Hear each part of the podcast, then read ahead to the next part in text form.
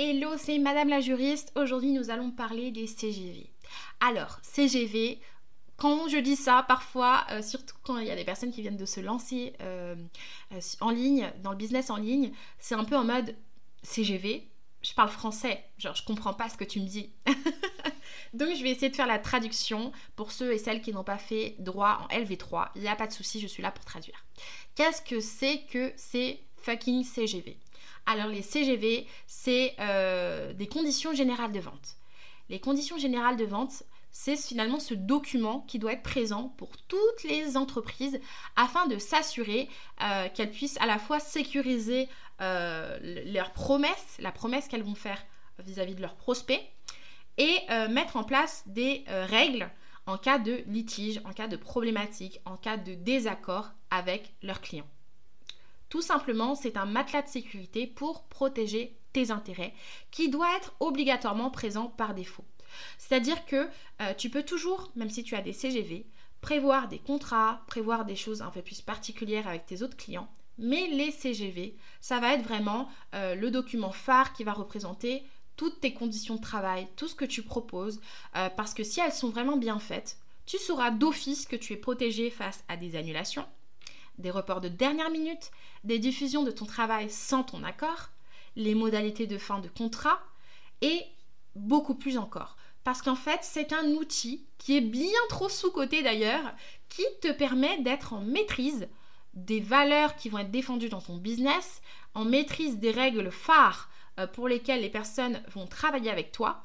C'est pour cela que les CGV doivent toujours être pensés sous ton angle de vue, sous euh, ta perception, ta propre politique d'entreprise. Une question qui revient aussi quand je dis ça, c'est plutôt Bon, maintenant tu m'as expliqué ce que c'est que des CGV, c'est bien beau, mais moi je suis une toute petite entreprise, je suis une micro-entreprise. Donc est-ce que toutes les activités, toutes les entreprises doivent en avoir? Bah, Malheureusement, c'est que oui. Bien entendu, c'est obligatoire dès lors qu'on entreprend et qu'on propose des produits et des services. Et on comprend aussi pourquoi, c'est parce que toutes les entreprises, aussi petites qu'elles soient, aussi grandes qu'elles soient, vont toutes avoir à gérer ces problématiques-là. Elles vont toutes avoir des questions, enfin des questions à se poser autour du paiement, des questions à poser autour euh, des litiges, euh, des questions à se poser autour euh, des modalités d'exécution, euh, des obligations, est-ce que c'est plutôt des obligations de moyens, de résultats? Donc en fait, qu'on soit petit, qu'on soit grand, ce sont des, questions qui vont nécessairement se poser.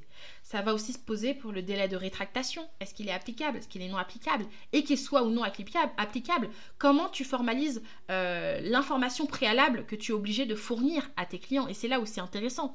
Parce que les conditions générales de vente, c'est vraiment une obligation pré-contractuelle d'information. Donc ça veut dire qu'avant de contractualiser avec toi, avant de payer, avant de prendre ton produit, il faut accepter obligatoirement tes conditions générales de vente. Quand ça concerne le B2B, c'est un petit peu allégé parce que la communication des CGV n'est obligatoire qu'en cas de demande de la part du professionnel. Mais quand ça concerne le B2C, c'est vraiment charge à l'entreprise de prouver que le client consommateur a bien pris connaissance et accepté les CGV avant de collaborer avec elle. Donc bien entendu, toutes les activités, toutes les entreprises doivent en avoir, mais ça va au-delà. C'est parce que c'est pas juste doivent en avoir pour faire joli, mais c'est parce que dès qu'on entreprend, on va nécessairement devoir répondre sur ces questions-là. Donc c'est de l'anticipation. Donc là, tu te demandes peut-être, bah ok, c'est bien beau, d'accord, je vais mettre ce truc, ces trucs de CGV, ok. Mais par contre, moi, Peut-être qu'aujourd'hui, je me suis lancée, bah, peut-être que je vais faire coach, mais peut-être que plus tard, je vais faire formateur. Est-ce que c'est grave? Est-ce que je dois changer de CGV Parce que euh, en soi, ça me saoule de devoir changer. Alors, ma réponse, c'est euh, je vais te répondre de manière un peu inversée. Si aujourd'hui, tu fais une activité euh, et que tu te rémunères, par exemple, 250 euros par mois pour tes prestations, parce que tu viens de commencer, parce que tu veux tester ton produit, ton offre et que dans un an, tu décides finalement de te rémunérer 600 euh, euros par mois, donc c'est-à-dire que les prestations que tu vas faire, les mensualités vont être à 600 euros par mois. Et qu'un jour, un client comme ça tombe sur tes CGV avec ton ancienne tarification, parce que dès lors que les produits, les prix sont connus, il faut les communiquer.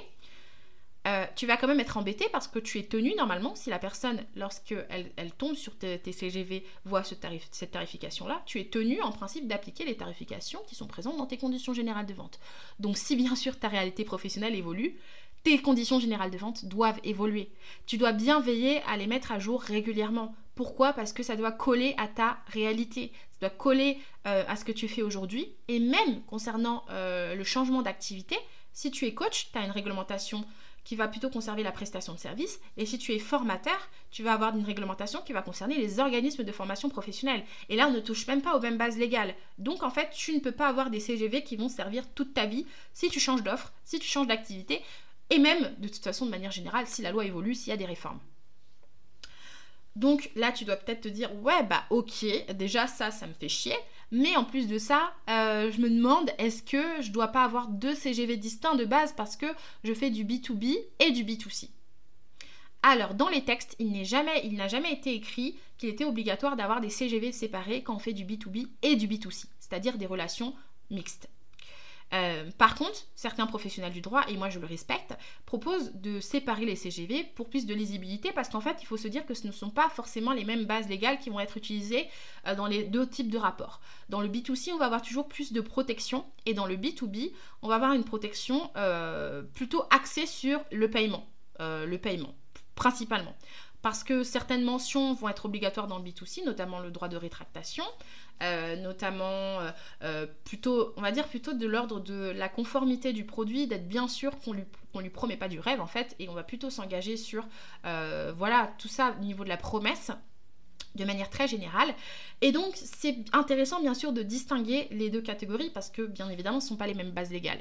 Mais rien ne t'empêche de, de, faire. Alors, il y a deux écoles. Tu peux aussi faire dans tes CGV toute une partie où tu, tu, parles et que tu dis que ça, ça concerne les rapports avec les consommateurs. Et ensuite, à la fin, euh, à la fin, tu fais toute une partie où tu parles de ce qui concerne les rapports avec les professionnels. Mais tu peux aussi faire des CGV qui ont une même trame. Enfin, dans tes CGV, tu peux avoir une même trame commune et simplement à chaque fois distinguer et mettre concernant les clients professionnels et enfin concernant les clients non professionnels. Le but, c'est simplement qu'on puisse savoir simplement à qui euh, les règles sont applicables, pourquoi elles sont applicables, comment elles sont applicables. Voilà. Et donc, comment faire ça? Euh, Aujourd'hui, moi, je propose déjà des modèles qui sont disponibles dans mon bar à modèles, euh, des modèles de CGV qui sont différents en fonction des domaines d'activité. Mais euh, étant donné que plusieurs personnes se disent, bah moi, ok, c'est bien beau, mais demain je vais peut-être changer d'activité. Est-ce qu'il va falloir que je rachète des CGV ou je change souvent d'offre? Comment je dois changer de CGV, etc. Ben, moi, j'ai pensé quand même à ma formation. C'est pour ça que je l'ai créée aussi. C'est pour permettre à toutes les personnes, soit multipotentielles, soit qui ont souvent euh, plusieurs activités différentes, ou soit qui ont envie souvent de créer, d'être en mouvement, de pouvoir faire évoluer les CGV en continu à leur image avec un budget maîtrisé.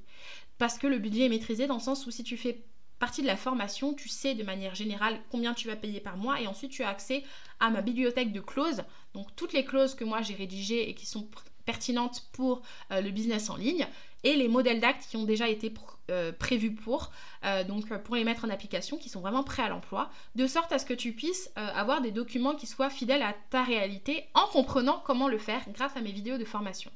Donc si jamais tu es intéressé, je t'invite à rejoindre le programme Legal Process en candidatant directement sur mon site internet dans l'onglet Legal Process Experience. Je serais vraiment heureuse d'étudier ta candidature et de voir si finalement euh, les CGV que tu ne comprenais pas peuvent devenir à la fois ton meilleur argument de vente et à la fois ton meilleur euh, allié pour ta protection juridique. Et si jamais ça t'intéresse, bah, je t'invite à me faire un retour. Et euh, je ne sais toujours pas comment on termine un podcast, alors je te dis à très bientôt pour un nouvel épisode.